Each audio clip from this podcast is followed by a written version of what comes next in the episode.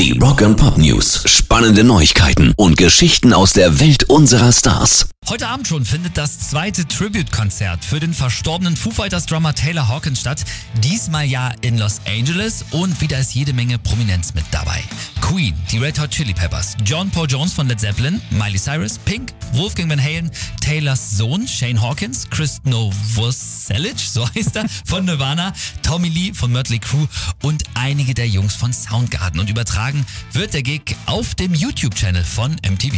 Rock and Pop News. Disturbed bringen am 18. November ihr neues Album Divisive raus. Die erste Single Hey You haben wir euch schon vorgestellt. Jetzt kommt aber der zweite Vorbote und der heißt Unstoppable.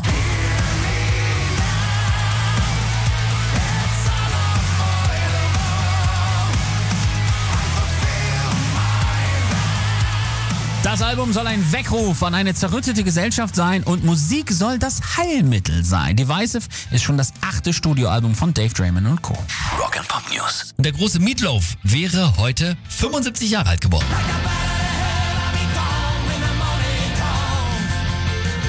Der war ja wirklich so ein Bär von einem Mann. Er hat übrigens auch seiner ersten Frau einen Heiratsantrag wie ein Bär gemacht, denn statt eines Rings hat er ihr einfach mal einen ganzen Lachs zum Antrag geschenkt. Geil.